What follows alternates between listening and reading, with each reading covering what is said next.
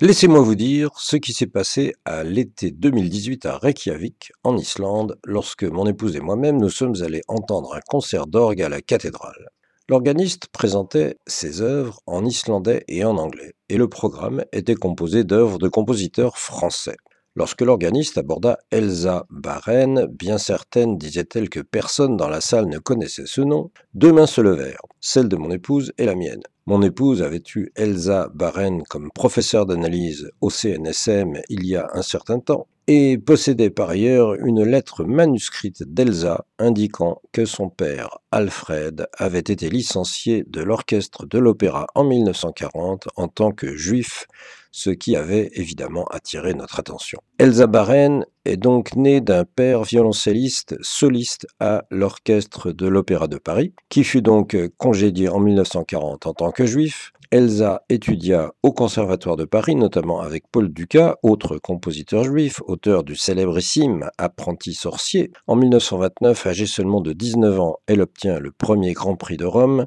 Pendant la guerre, elle participe activement à la résistance, n'hésitant pas à transporter des documents cachés dans le guidon de son vélo. Puis, elle est directrice de l'Orchestre national, elle enseigne comme professeure au Conservatoire national supérieur de Paris, elle compose aussi des musiques de films comme celle du Sabotier du Val-de-Loire de Jacques Demy en 1955, elle est nommée inspectrice des théâtres lyriques nationaux à la direction de la musique du ministère de la Culture. Parmi ses nombreuses compositions, on note trois chansons hébraïques, quatre chants juifs, une suite juive pour violon et piano, et ces deux préludes et fugues pour orgue qui utilisent chacun pour la fugue un thème tiré de la liturgie juive, dont celui-ci que vous allez reconnaître.